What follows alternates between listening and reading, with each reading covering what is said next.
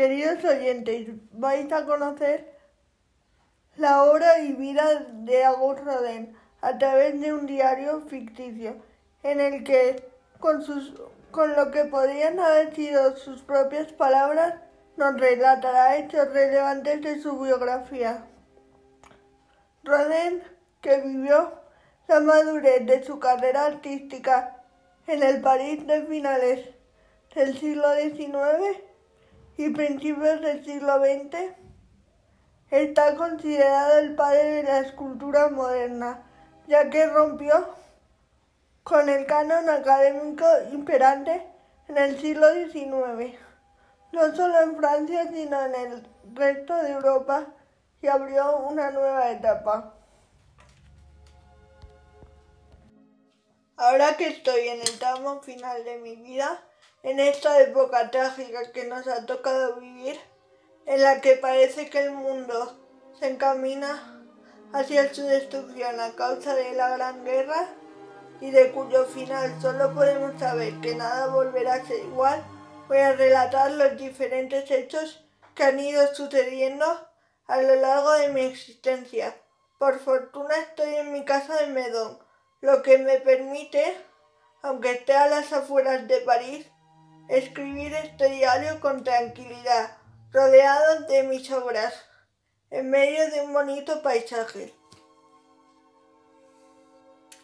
Nací el 12 de noviembre de 1840. Mi padre, Jean-Baptiste Rodin, había llegado unos años antes desde Normandía y trabajaba al servicio de la prefectura de policía. Se casó dos veces de su primer matrimonio nació Clotilde y del segundo nacimos mi hermana Maggie y yo. Mi madre Marie Jeffer era de Lorena.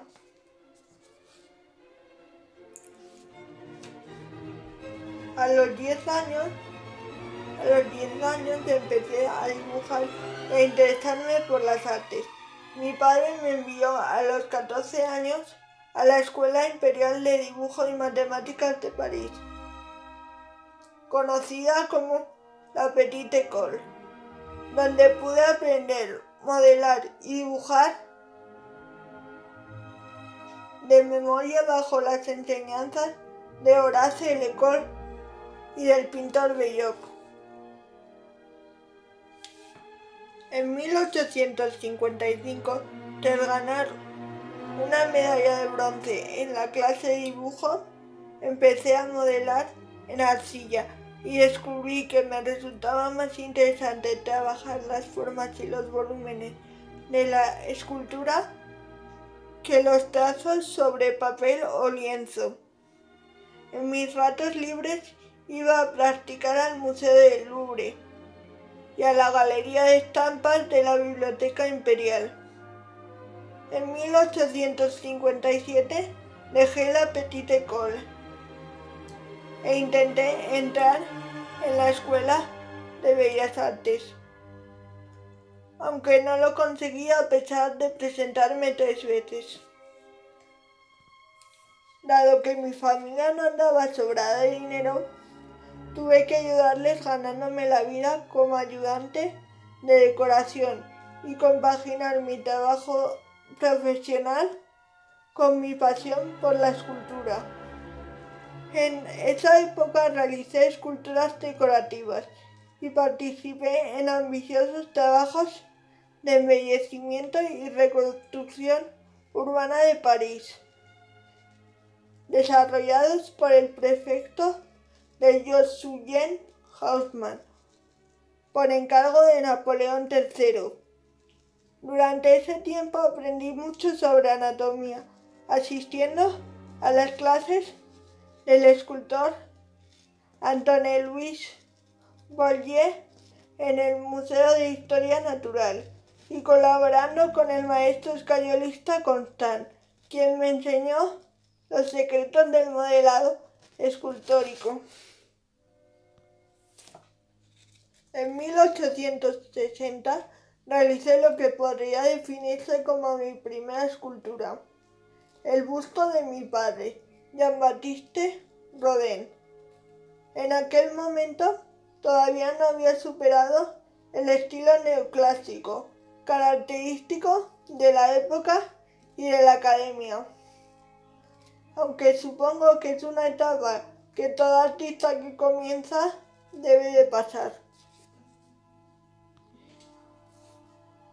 Muy pronto sufrí un gran golpe. Mi hermana Maggie falleció repentinamente en 1862, a los 26 años. Y para superar esta tremenda pérdida, no encontré otra solución que ingresar en la congregación del Santísimo Sacramento, lo que me permitió, después de unos meses, sanar las heridas del alma y volver a mi vida anterior. Poco después fui alumno del escultor Jean-Baptiste Carpo en la Escuela de Artes Decorativas y comencé mi evolución escultórica desde la etapa inicial de formación neoclásica a lo que sería la gestación del primer trabajo en el que me reconozco. El hombre con la nariz rota. Si tuviese, si tuviera que elegir una obra como la primera importante de mi trayectoria, sería esta. Con ella pretendí reflejar la vida de, de un hombre de barrio parisino, el rostro de un hombre anciano, lleno de arrugas, con la nariz rota y alejado de la perfección de los bustos de los bustos de estilo neoclásico que propugnaba el estilo oficial. Ya estaba claro para mí que la escultura debía ofrecer algo más que apariencias y debía reflejar deseos y ansiedades debía interpretar el alma humana.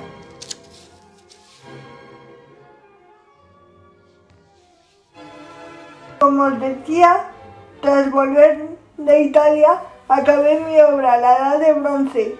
Para realizarla había pedido a un capitán del ejército belga, con quien tenía muy buena relación, que me enviara algunos de sus soldados más atléticos para escoger uno de ellos como modelo y contratarlo para realizar una escultura de tamaño natural. Durante meses vino a mi estudio casi diariamente para pasar. Quería representar el espíritu de un hombre en su estado más puro, mostrando sus músculos de forma fidedigna cada detalle porque quería plasmar con exactitud la naturaleza, tal y como había pensado que debía ser la misión de aquellos que teníamos la escultura como pasión. Por fin, en diciembre de 1876, lo acabé. Lo mostré en enero de 1877 en el Círculo Artístico y Literario de Bruselas, pero mi objetivo era representarlo en el Salón de París. Así lo hice en abril. Pero tuve que hacer frente a una acusación de que lo había hecho a partir de un vaciado del natural. Incluso en un artículo de periódico, L'Etoile Bellier, se afirmaba que, que la vitalidad que mostraba la escultura tenía que ser producto de tan deshonrosa práctica para un escultor. Y lo peor fue que algunos de los críticos creyeron esta infamia. En mi defensa pude presentar al jurado del salón fotografías y vaciados del proceso y comprobé con satisfacción como mis amigos escultores tanto belgas como franceses acudieron en mi ayuda. El escándalo fue mayúsculo. Además, no dudo que algunos escultores reconocidos por la academia tenían envidia de mi trabajo. No obstante, el apoyo de escultores de prestigio como Debois, Carrel Blés, Tomaso de la Blanche convenció a Edmund Turquet, subsecretario de Estado de Instrucción Pública y Bellas Artes, de que el yeso, de que el yeso, la edad de bronce no era un fraude y lo, y lo compró para el Estado, para el Estado, encargado el bronce, encargando el bronce a la conocida fundición Tirofres y mostrando y mostrándolo luego en el salón de 1880 que obtuve una medalla. Debo reconocer que este premio me proporcionó éxito y reconocimiento internacional y fue decisivo para mi futuro como artista. Sin duda, la controversia que había rodeado a mi obra, la edad de bronce, provocó un gran interés hacia mi trabajo y además el que alguien que no había estudiado en la academia pudiese esculpir así era sorprendente para muchos. No eran capaces de comprender que esta destreza que la crítica me atribuía era producto de los, de los años que había dedicado al estudio de la anatomía humana y a perfeccionar las técnicas del modelado. Por aquel entonces, de común acuerdo con Rose, decidí volver a establecerme en París. No solo porque las perspectivas de trabajo eran buenas, sino por el delicado estado de salud tanto de mi padre como de mi hijo. En agosto de, este mismo año, a propuesta de Monseñor Turquet, se me encargó la realización de una puerta monumental para el futuro Museo de Artes Decorativas, adornada con bajos relieves, que representaba la obra La Divina Comedia de Dante y por cuya ejecución recibiría 8.000 francos, lo que era una cantidad muy aceptable. Dadas, las dimensiones que debía tener la puerta. Me proporcionaron un taller apto para poder realizar este proyecto. El de Netflix. Este encargo ha sido desde entonces el reto de mi vida y a pesar de los años que han pasado sigo pensando que no está acabada y puedo seguir añadiendo matices para mejorarla. Con el escultor Javier Blake, trabajando en obras decorativas de mármol y bronce, hasta el inicio de la guerra contra los prusianos, en 1870. Karel Blake admiraba a los escultores del barroco tardío y junto a él tuve la oportunidad de practicar, aprender y seguir perfeccionando mi técnica. En lo relativo a mi vida privada, conocí a Rose Beruret, la madre de mi hijo Augusto Yen, con la que ahora en mi vejez, después de tantos años de relación, he acabado casándome. Tengo que reconocer que Rose ha sido la compañía de mi vida. Fue modelo para algunos de mis retratos más importantes y a pesar de todo, siempre estuvo a mi lado. Cuando estalló la guerra, quise alistarme al ejército, pero me rechazaron por mi OPE y decidí reunirme con Carrel Blech, que se había instalado en Bruselas y tenía varios encargos en la Bolsa de Comercio. Colaboré con él en la realización de diversas esculturas ornamentales durante los tres años siguientes, pero empezamos a discernir en nuestro enfoque del trabajo En 1873, Carles eh, regresó a París, mientras que yo me quedé en Bruselas me asocié con Antoine Van Rasburg. De aquella época son algunos de los bustos como Susan y Dorsia, eh, hechos tanto en yeso como en mármol. En Suston mi objetivo era reflejar las proporciones ideales del rostro de una mujer tocada por un pañuelo que se inclinara hacia la derecha y se apreciara el gesto melancólico. Si tuviera que achacar algo a aquellas primeras obras, sería una búsqueda excesiva de simetría.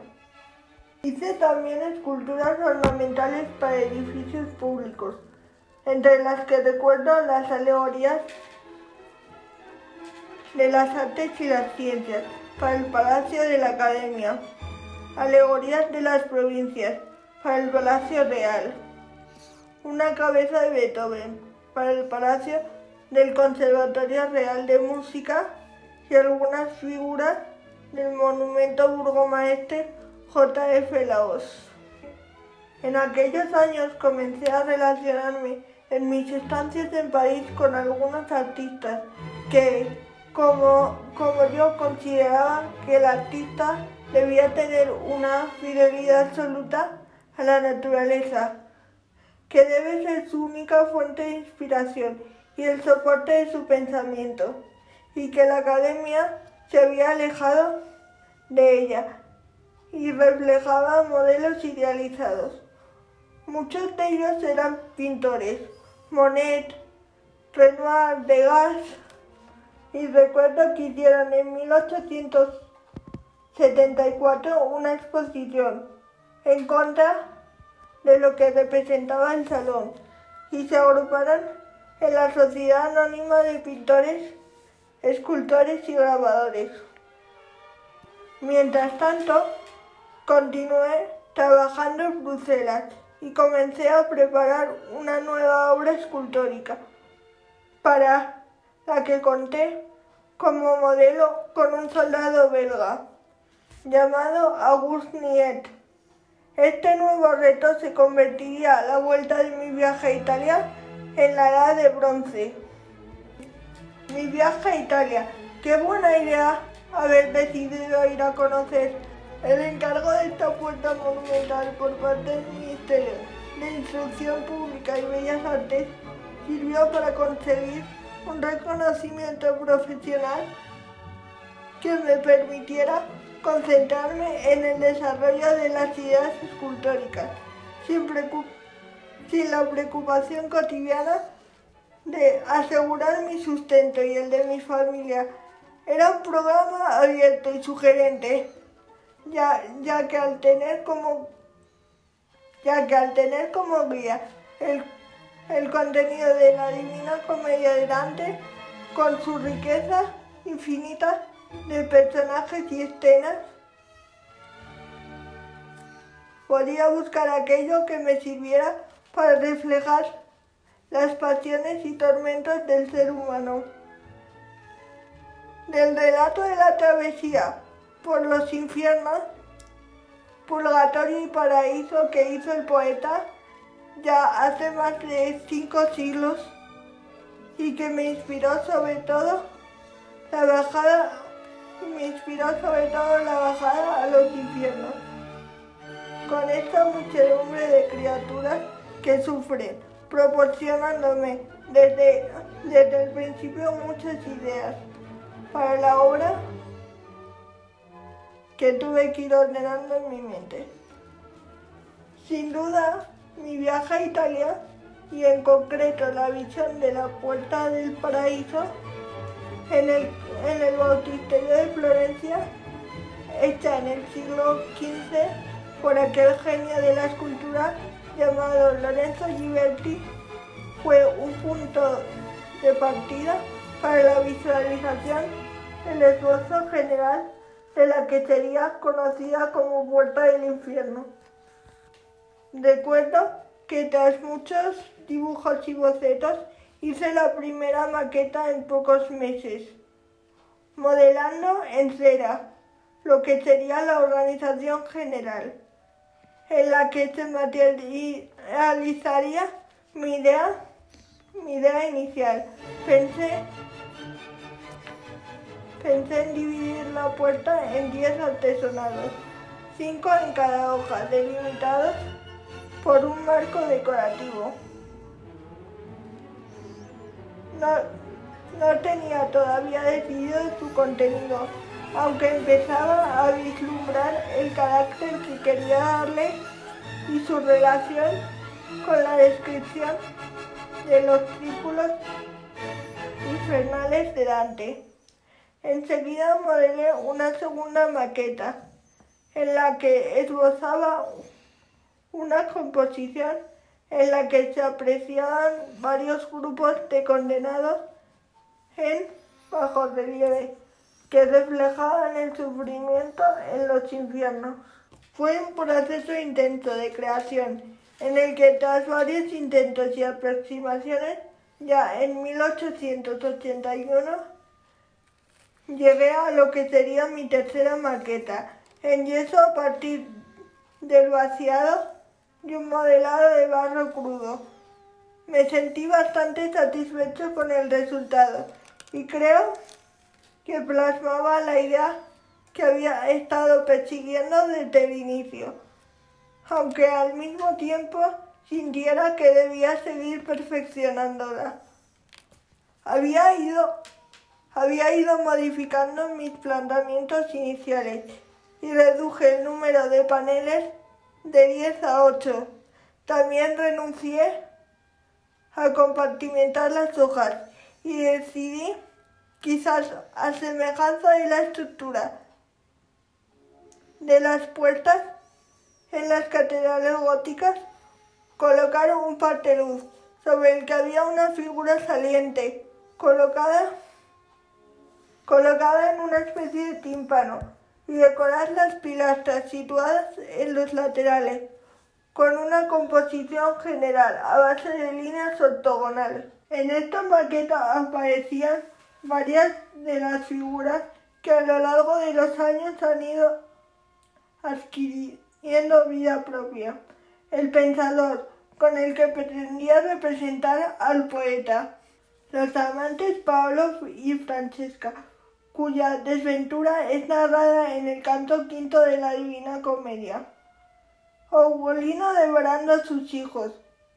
A finales de ese mismo año planeé encargar la fundición de la puerta en cinco partes, dos pilastras, un tímpano y dos hojas, pero tuvieron que pasar casi tres años más para que sacara pruebas en yeso de, las obras que tenía listas en terracota y realizara un montaje general.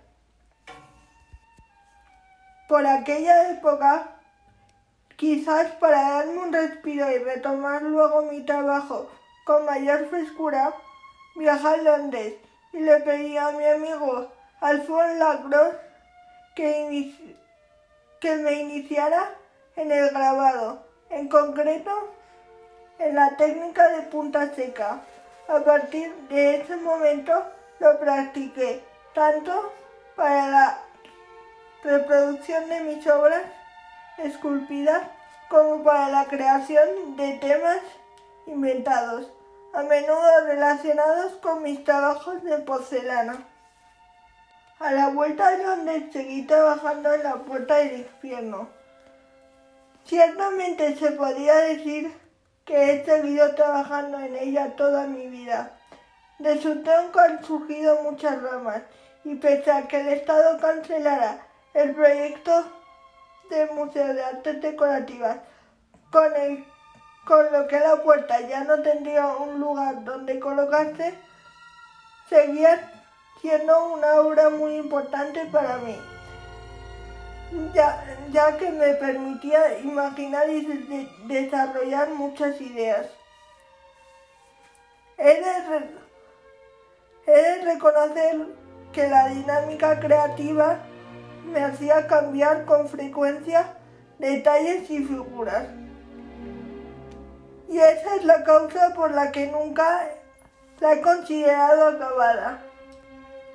En cualquier caso le debo mucho. La popularidad que me dio este encargo me permitió conocer a mucha gente interesante, poetas, pintores e intelectuales que ampliaron mi visión de las cosas y gracias a los que conocí las nuevas tendencias del campo artístico. Se ha hablado mucho de mis fuentes de inspiración para su desarrollo. Desde luego, tal como se indicaba en el texto del trabajo encomendado por el Ministerio de Instrucción Pública y Bellas Artes, la Divina Comedia fue la guía primera y principal, sobre todo la bajada a los infiernos, en la que Dante es capaz de mostrarnos los sufrimientos que atormentan al ser humano, pero también reconozco que el simbolismo de los poemas de Baudelaire influyó en el proceso creativo, ya que planteaba conceptos sugerentes cuya representación era un reto a conseguir. Mi objetivo en muchos de los, personajes que modelé era representar la desesperación, el dolor y la pasión a través de sus poses, explorando el poder expresivo del cuerpo humano. En el año 1890 ya tenía una versión muy próxima a la que hace poco ha sido montada para el museo que acogerá las donaciones que ha hecho, que ha hecho al Estado. Pero hasta la Exposición Universal de París de 1900 no quise exponerla al público. En esta ocasión me propusieron su instalación en el pabellón del alma y no pude negarme, dada la trascendencia cultural que tenía este evento, aunque por diversas causas el conjunto del yeso no tenía todas las figuras. Si tuviera que describir los elementos principales destacaría los siguientes. En la parte superior sobre el lintel, el grupo de las tres sombras, tres seres condenados que parecen girar en torno a un punto y que simbolizan la desesperanza, esa falta, esa falta de esperanza que, que Dante reflejó en la, en la inscripción de la puerta del infierno. Sobre el pateluz, el pensador, el propio Dante alzándose encima del abismo, observando los cuerpos que emergen de la lava hirviente. En el batiente de la derecha vemos el, el personaje del conde Ugolí reduciendo, reducido a la condición de bestia, cuyo instinto de supervivencia le hace comerse a, sus hijos muertos. En el, de la en el de la izquierda vemos a Paolo y Francesca entrelazados como símbolo del castigo del castigo al adulterio y la lujuria. Quería que el alto relieve con sus juegos de luces y sombras expresara los sentimientos y que el espectador escogiera el ángulo de visión y que, que le pareciera más conveniente. Que los gestos y el, y el relieve de los personajes le transmitieran el dolor y el sufrimiento de los condenados. Muchos de los elementos alcanzaron con posterioridad un desarrollo independiente y se, se constituyeron en obras con vida propia. El pensador, el beso, representación de los amantes, cuya forma inicial modifiqué a partir de la tercera maqueta para acentuar la idea del castigo. Aunque de ellos hablaré en la próxima carta. Aquella década de los 80 fueron años muy importantes en mi vida. Tras el hito profesional del encargo de la puerta, mi vida en París se, se enriqueció por la ampliación del círculo social en el que me movía. Al alcanzar cierta notoriedad en los ambientes culturales pude conocer y compartir todo aquello que se, que se estaba desarrollando en el mundo de la vanguardia. Como ya he comentado, todos los estudios previos llevados a cabo durante la concepción de lo que debía ser la puerta del infierno me permitieron acometer muchas obras que han acabado representando lo mejor de mi escultura. La figura de antes sobre el tímpano de la puerta, meditando sobre el sufrimiento y la pena de las almas en los nueve círculos infernales, se convirtió en la imagen del pensador, esencia de la reflexión en la que mi objetivo era representar todo el cuerpo que transmitiera esa acción. La evocación de la historia de Pablo y Francesca en la puerta del infierno dio lugar a el beso, aunque variando el sentido del sufrimiento y el castigo para representar el amor y la pasión. Bien fue en aquella época, creo que en 1882, cuando conocí a Camille Claudel. Aún no tenía 18 años, pero inmediatamente me di cuenta de su gran talento. Me sedujo su vitalidad y la convertí en mi ayudante. Pronto fue mucho más que eso, modelo, musa y amante. Durante 10 años mantuvimos una, una fecunda y estrecha relación artística y personal estuvo a mi lado en momentos que hoy, tras los años transcurridos, considero como los más creativos de mi carrera. A pesar de que nuestra relación sentimental acabará de forma traumática unos años después, quizá porque Camille no comprendiera que a pesar de mi amor por ella no podía renunciar a mi vida junto a Rose, Debo reconocer la sintonía en nuestro quehacer artístico y el valor creativo de sus obras. Voy a poner varios ejemplos para explicar lo que quiero decir, comparando algunas de mis de las obras que ambos hicimos en aquella época. Mi escultura, Galatea, y su chica con, con la guirnalda comparten el mismo planteamiento. La espléndida escultura Sakuntala en la que Camille expresaba las delicadas caricias de una pareja de amantes, de una pareja de amantes. Y en mi obra, el ídolo, el ídolo eterno parten del mismo punto de partida en la reflexión sobre el tratamiento de los modelos. Sus obras no son meras copias de las mías, aunque sin duda estén inspiradas en ellas.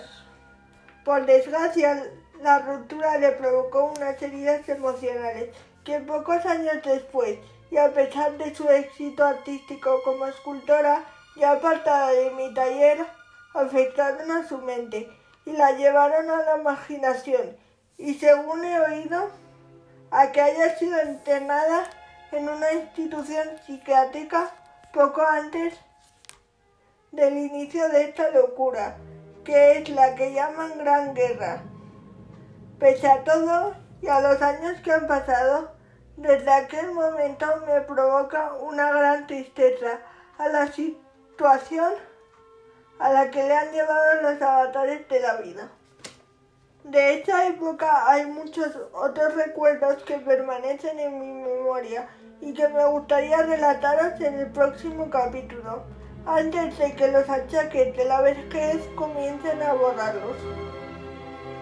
Mi relación con los pintores impresionistas que iluminaban con su genialidad la atmósfera cultural parisina comenzó por aquel entonces y no negaré que me proporcionó grandes satisfacciones. Como ya os he comentado anteriormente, en aquella época tuve la oportunidad de conocer artistas artistas de vanguardia que buscaban nuevos caminos expresivos. De entre los pintores impresionistas que triunfaban en ese momento en París. Eh, citaré a Monet. Ya teníamos una buena relación que hemos mantenido hasta el momento, que hemos mantenido hasta el momento. Cuando me escribió a principios de abril de 1889, proponiendo la realización de una exposición conjunta en la Galería de Jos Petit. Me pareció una buena idea y después de acordar las condiciones de alquiler de la galería, daríamos un 10% de las ventas al señor Petit. Se inició la preparación de lo que iba a ser la exposición retrospectiva de, de nuestra obra con 36 esculturas mías y 60 cuadros de Monet. Siempre tuve aspiración por los pintores impresionistas, ya que se habían rebelado contra los cánones ya desfasados de la academia y buscaban, como yo, nuevas formas de expresión en el arte. Mi amigo Octave Bilbo, excelente escritor y buen crítico de arte, preparó, preparó el catálogo de la exposición y debo agradecerle las bellas palabras con las que describió nuestras obras y su significado. He de reconocer que durante el montaje tuve que protestar, enfadado por el escaso espacio que se le había asignado inicialmente a mis esculturas y exigí al galerista que se, que se modificara su emplazamiento. Y aunque la y aunque la nueva disposición no agradó a Monet, finalmente se mantuvo. Se inauguró el 21 de junio de 1889 y en los ambientes literarios y artísticos de París fue un gran éxito y tuvo gran afluencia de visitantes, lo que me produjo una extraordinaria satisfacción. Muchas, muchas de las esculturas que expuse tenían su origen en la intensa labor creativa que supuso la preparación de la puerta del infierno, que generó un sinfín de nuevas ideas, entre ellas la de Anaire.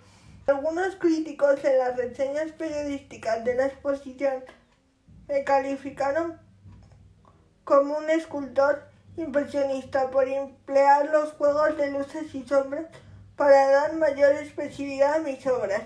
Quizá fuera por la semejanza con lo que hacía Monet, cuyo objetivo declarado era captar, en los lienzos la fugacidad del instante y los cambios de luz en un mismo paisaje al cabo del día. Tengo que darles parcialmente la razón al menos en lo importante que es para mí trabajar los efectos de los ángulos, aunque mis temas difieren mucho de los suyos, ya que mi objetivo era y sigue siendo reflejar en mis obras las pasiones y dramas humanos. No obstante, observando a algunos de los espectadores, podía apreciar sus vacilaciones y cuchicheos al enfrentarse a, un lenguaje artístico tan novedoso para, tan novedoso para ellos. Incluso tuve, tuve que responder a algunos que prisioneros del encorsetado lenguaje académico llegaban a decir frente a mis esculturas no está terminado. Con esta otra pregunta ¿Acaso la naturaleza termina? Eran, eran los mismos que decían que en las pinturas de Monet no hay nada. Al acabar la exposición quise celebrar la magnífica atestación que había tenido. Me fui de vacaciones al sur de Francia con esa maravillosa luz que la hace tan especial. Esta exposición hizo que se incrementara mi prestigio y que desde otros lugares solicitasen mis obras para realizar nuevas exposiciones. Yo que durante tantos años había trabajado en mis modelados de forma discreta, había alcanzado un reconocimiento social y una serie de importantes encargos oficiales que aseguraron que mi vida fuese, fuera acomodada y que pudiera mantener mi propio taller.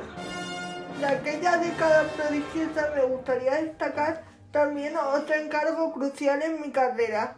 Al parecer un año antes de que me fuesen, fuera encomendado el alcalde de Calais propuso erigir un monumento a Eustache Saint-Pierre y a otros cinco notables de la ciudad para rendir homenaje a su heroísmo durante la guerra de los 100 años.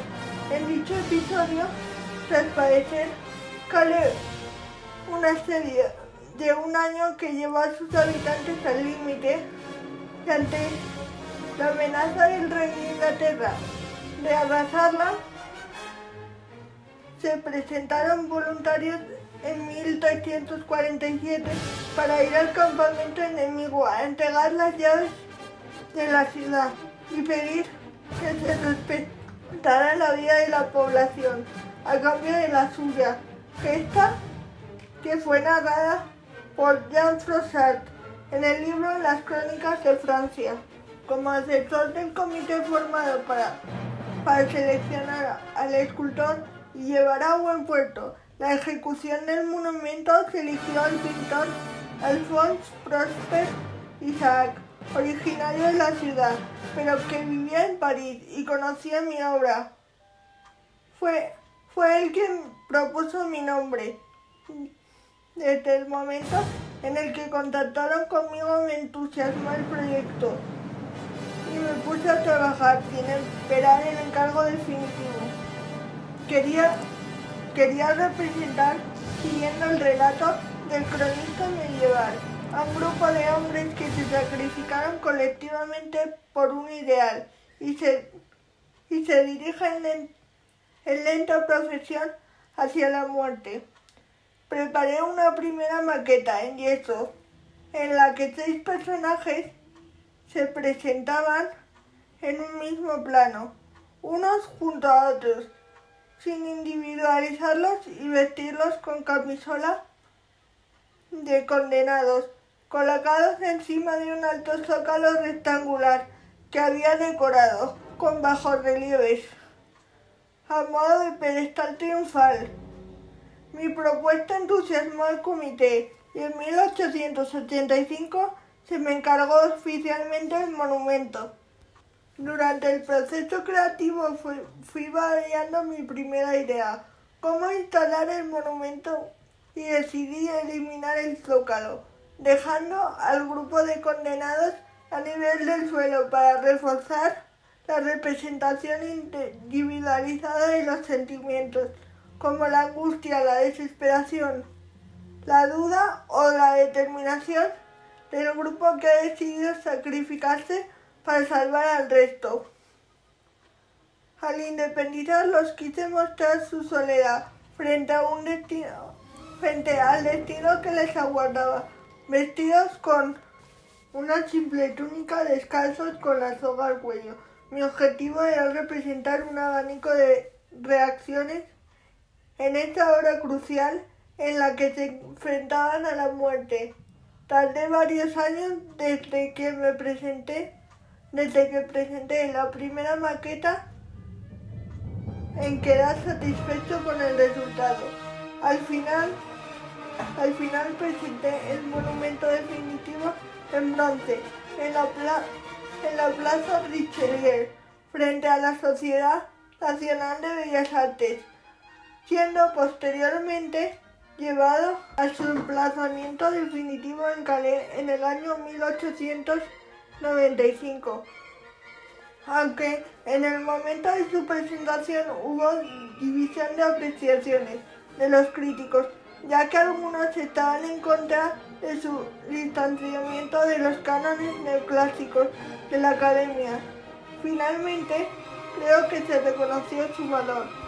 Como decía en uno de los capítulos anteriores de esta especie de memorias, en las que he querido recordar momentos importantes de mi vida, a pesar de ciertas controversias en torno a mi obra, a las que otro día me referiré, no me faltaron durante esa etapa los reconocimientos.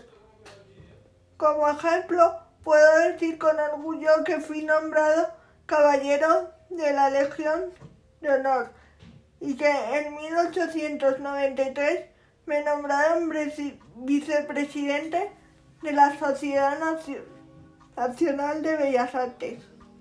Si tuviera que hacer una evaluación de lo que ha sido mi vida artística, es evidente que la escultura ha sido el eje, pero también el dibujo ha sido una parte muy importante de mi actividad creativa. Es más, me atrevo a afirmar que mis dibujos son la clave de mi obra y no solo han servido de estudio o de proyecto para luego poder ejecutar una escultura o un monumento. La realidad es que han tenido vida propia y mi obra como dibujante se ha desarrollado en paralelo a mi trabajo como escultor. He hecho miles de dibujos a lo largo de mi vida y confío en que mi colección, que he donado al Estado y que será expuesta en el Palacete Byron y sus jardines, pueda ser pronto visitada por el público. Estoy muy satisfecho de que pueda ser así, ya que es un lugar muy especial para mí, desde que lo descubriera gracias a la mujer de mi amigo secretario personal y poeta Rilke en 1908 y me instalará allí junto a él. Y otros artistas como la bailarina Isadora Duncan o el pintor Henry Matisse. Allí pude colocar en las paredes mis dibujos y bocetos preferidos y depositar parte de mis antigüedades, mármoles clásicos y algunos de mis y algunas de mis esculturas, compartiendo con la vía del Brillant de Medón el emplazamiento de mis colecciones. Cuando el, cuando el Estado compró el palacete en 1911, no acepté irme de allí hasta conseguir que el nuevo propietario aceptara destinar una parte a crear un museo a cambio de, la sesión de mi obra, además de distintas exposiciones en las que combinaba esculturas y dibujos, tuve la oportunidad de publicar en 1897 un volumen con 142 obras seleccionadas y con una introducción escrita por Ostap Bilbo. He defendido que el artista debe representar la naturaleza tal y como es. Y como considero que la naturaleza de la mujer es el ideal de belleza, los modelos femeninos han sido, han sido mayoritarios como motivo de mis dibujos. En mi juventud y debido a mi timidez me lado de las mujeres, pero conforme ha ido pasando el tiempo, me han gustado más y más. Y ahora tengo que admitir que me encantan y inspiran muchas de mis obras. Algunos críticos opinan que muchos de mis dibujos, sobre todo en estos últimos años, son demasiado eróticos, pero no lo comparto. Simplemente son producto del interés que tengo por representar la belleza natural de la mujer sus formas voluptuosas y sensuales y la fuerza del amor. En mis esculturas en bronce trabajo tanto las poses como la textura del acabado y en mis dibujos busco mostrar ese sentimiento que en ocasiones no pude encontrar su lugar en este mundo tangible. En esto sí que reconozco tener pasión por la mujer. Y con ese objetivo he hecho algunas de mis mejores obras, tanto en escultura como en dibujo. Aunque haya concebido fama y fortuna, en ocasiones no se ha entendido mi obra y debo reconocer que estos episodios han sido una fuente de disgustos. Por ejemplo, el, el monumento a Víctor Hugo, que me fue encargado por el Ministerio de Bellas Artes en 1889, pocos años después de su muerte, para colocarlo en el Panteón, como lugar elegido para conmemorar las grandes glorias de la República. Años antes lo había conocido y le había propuesto hacerle un busto, para lo cual me invitó a su casa, aunque se negó a posar. Debía hacerle los dibujos a cierta distancia, mientras realizaba sus actividades cotidianas. En 1883 hizo una escultura en yeso acabé el molde en 1884, exponiendo la fundición en el Salón de París de ese mismo año. Supongo que pudo ser una de las razones por las que se me encomendó la estatua para el Panteón. Desde el primer momento acepté con pasión el reto de representar a un gran escritor que a través de la lucha por sus ideales había simbolizado el espíritu de la revolución de 1789. Lo imaginé en la época de su exilio, meditando junto al mar y rodeado por las musas. Después de dos años de trabajo, en 1889 lo presenté a la Sociedad Nacional de Bellas Artes y, se rechazó su emplazamiento en el Panteón por considerarlo inapropiado. Tuve que soportar las palabras del inspector general del Ministerio de Bellas Artes, que lo criticó diciendo que la figura principal no se relacionaba con, con las figuras de las olas y que en la parte posterior del monumento carecía de interés. Se me pidió que para el Panteón diseñara un monumento en el que el poeta apareciera de pie y completé el yeso en 1891, aunque finalmente el gobierno perdió su interés y no fue y no fue adelante. Quizás no se aceptó que lo representaba desnudo y con las huellas del paso del tiempo, sin, la falsa idealización tan común en la representación de los grandes personajes. Otro ejemplo que me resultó doloroso fue el monumento a Honorato Balzac, la sociedad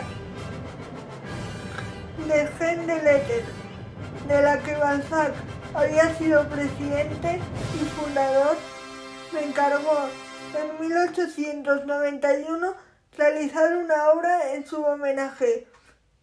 Como había muerto hacía más de 40 años, tuve que investigar cómo había sido su vida y los retratos que se, que se conservaban para poder representarlo, no solo su físico, sino también su esencia. Después de seis años después de esfuerzo creativo con, con quejas continuas y a premios a causa del retraso por parte del comité, al final de 1897 completé un yeso en el que había trabajado por separado la cabeza y el cuerpo. Buscaba la máxima expresividad en su rostro, con intención de evocar su genio visionario y creador, mientras influía la forma de su cuerpo envolviéndolo en un hábito monacal que se utilizaba para escribir. Cuando lo presenté en el Salón de la Sociedad de Bellas Artes, al año siguiente se produjo un rechazo que no esperaba Tal fue el escándalo que la obra se anuló. Mi diseño era acorde al desarrollo de mi visión sobre el camino que debía seguir la escultura. Esta obra se podía definir como el fruto y resumen de, de toda mi vida, pero posiblemente en ese momento era demasiado novedosa y no se entendió. Me provocó una gran frustración tras todo el tiempo y esfuerzo que había invertido en su creación. Han pasado muchos años y aunque, y aunque en algunos círculos artísticos se ha reivindicado como una obra moderna, no sé si llegaré a verlo fundido en bronce. Llevo un tiempo retirado en mi vida de Medón. El contacto con la naturaleza siempre ha servido para serenar mi, mi espíritu y favorecer mi trabajo artístico. Desde su adquisición en una subasta a finales de 1895. Esta casa, estilo Luis XIII, situada tan cerca y a la vez tan lejos de París, ha sido mi, refugio y que me ha permitido abstraerme absolutamente del caos de la ciudad y reflexionar sobre los hechos de mi vida y mi obra. En esta casa Ross se hizo cargo de la cocina y de la intendencia desde el primer momento y lo considero de alguna forma mi casa. Es el lugar al que sabes que siempre puedes volver. Fue aquí donde instalé todas las obras que había reunido en el pabellón del alma para la Exposición Universal de París de 1900, cuando fue, cuando fue desmontado tras el final de la exposición. Eran casi 150 esculturas, dibujos y fotografías y representaban mis principales realizaciones. De hecho, fue la primera y única vez que puse públicamente un montaje en yeso de la puerta del infierno, este reto que me había, que me había ocupado durante tantos años y que parecía no llegar a su final. En este montaje decidí no incluir, aunque sí dejé señalado su emplazamiento, algunos de los personajes más importantes como el pensador Ugolino y, y sus hijos o las tres sombras, que habían cobrado vida independiente a lo largo de los años, para que se, para que se pudiera apreciar mi obra, la obra en su conjunto. Como en otras ocasiones, una parte de la crítica no entendió mi decisión y calificó el montaje como inacabado. La villa de Brian disponía del espacio necesario para, para albergarlas y además, aunque seguía trabajando en el taller de París, pude crear un segundo taller que llegó a contar con 50 ayudantes, entre escultores, obreros y moldeadores. En aquel momento ya tenía un cierto reconocimiento internacional como escultor y fue como un fue como un pequeño museo al que pude llevar varios a varios personajes que mostraron su interés por conocer mi obra.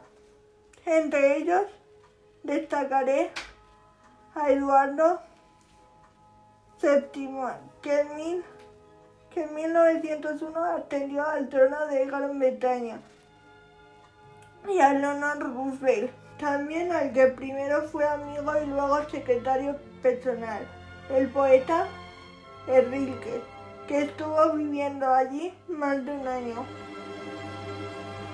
Con Rilke se creó una afinidad personal.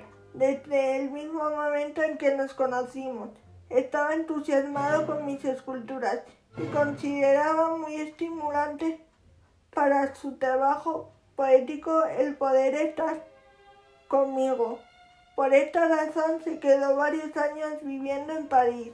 Incluso escribió una monografía sobre mi obra, encargada por el profesor Mutter de la Universidad de Besalú, para ser incluida en una colección de historia del arte que fue editada en Berlín al año siguiente de conocernos, cuando le ofrecí a Rilke la posibilidad de trabajar como secretario personal para ocuparse de mi correspondencia, aceptó encantado el ofrecimiento y tuvimos una etapa de convivencia aún más estrecha.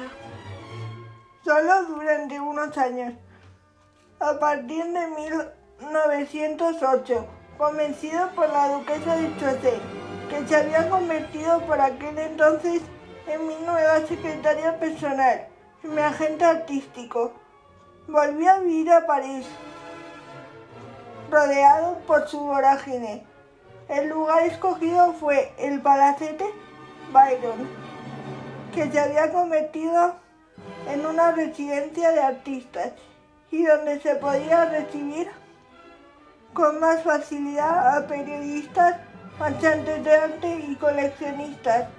El mismo edificio en el que como ya he relatado en algún capítulo anterior, se establecería se establecerá un museo que albergue la donación de mi obra hecha al Estado francés.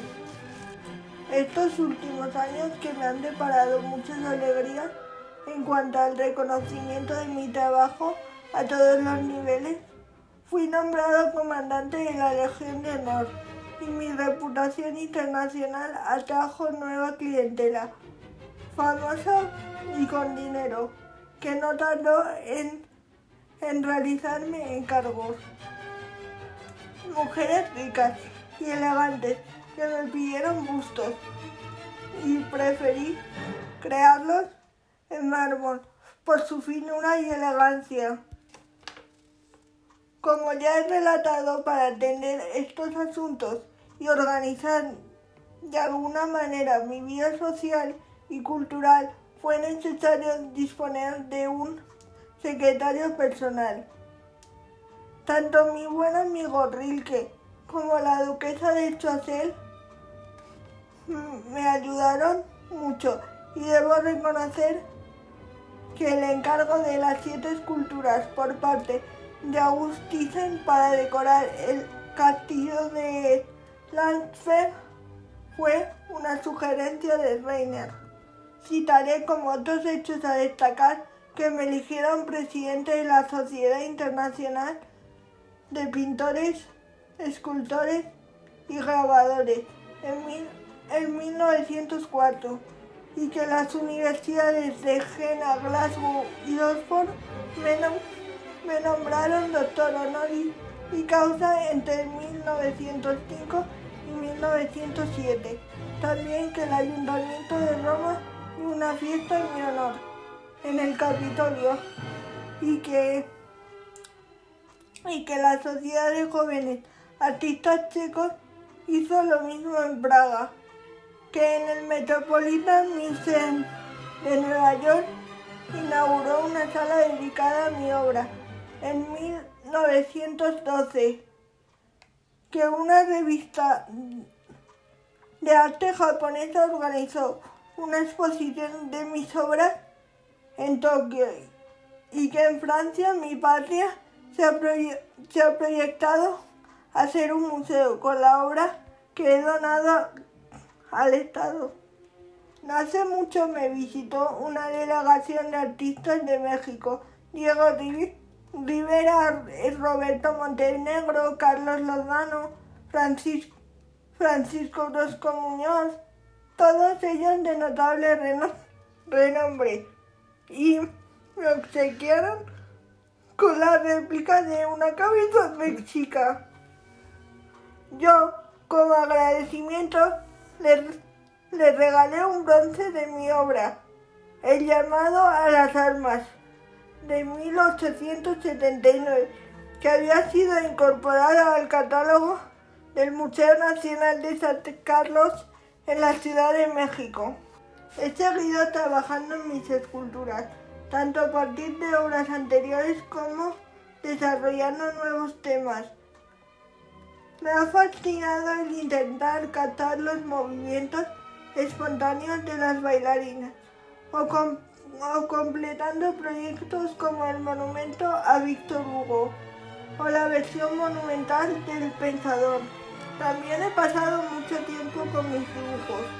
A destacar que hice, a destacar que hace un par de años conseguí publicar el libro de las catedrales de Francia, dedicado a otra de mis pasiones, como es la arquitectura, con apuntes, con apuntes facsímiles de dibujos de pórticos, columnas, capiteles, cornisas y molduras que he ido haciendo a lo largo de toda mi vida en las visitas a las iglesias góticas francesas.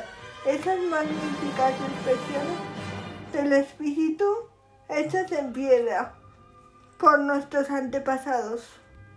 El prólogo lo escribió mi amigo periodista Charles Maurice y los facsímiles el litógrafo Auguste Claude. Poco después estalló esta guerra infame que está, que está destruyendo el mundo. Al principio fui a Inglaterra con Ron y Judith Cladel, aunque poco después viajamos a Roma, donde además de redescubrir con emoción las innumerables bellezas de la ciudad, le pedí al nuevo Papa Benedicto XV que me permitiera hacerle un gusto. Desafortunadamente, después de posar solo tres sesiones, se cansó y ordenó que me entregara una serie de fotografías para ayudarme a proseguir, a proseguir el trabajo. Volví a Medón para acabar el busto y gracias a que todavía tenía fresco el, el recuerdo de la fisionomía del Papa, pude terminarlo. El resultado me satisfizo, ya que reflejaba su rostro severo y su expresión soberana, aunque parece que a él no le acabó de convencer.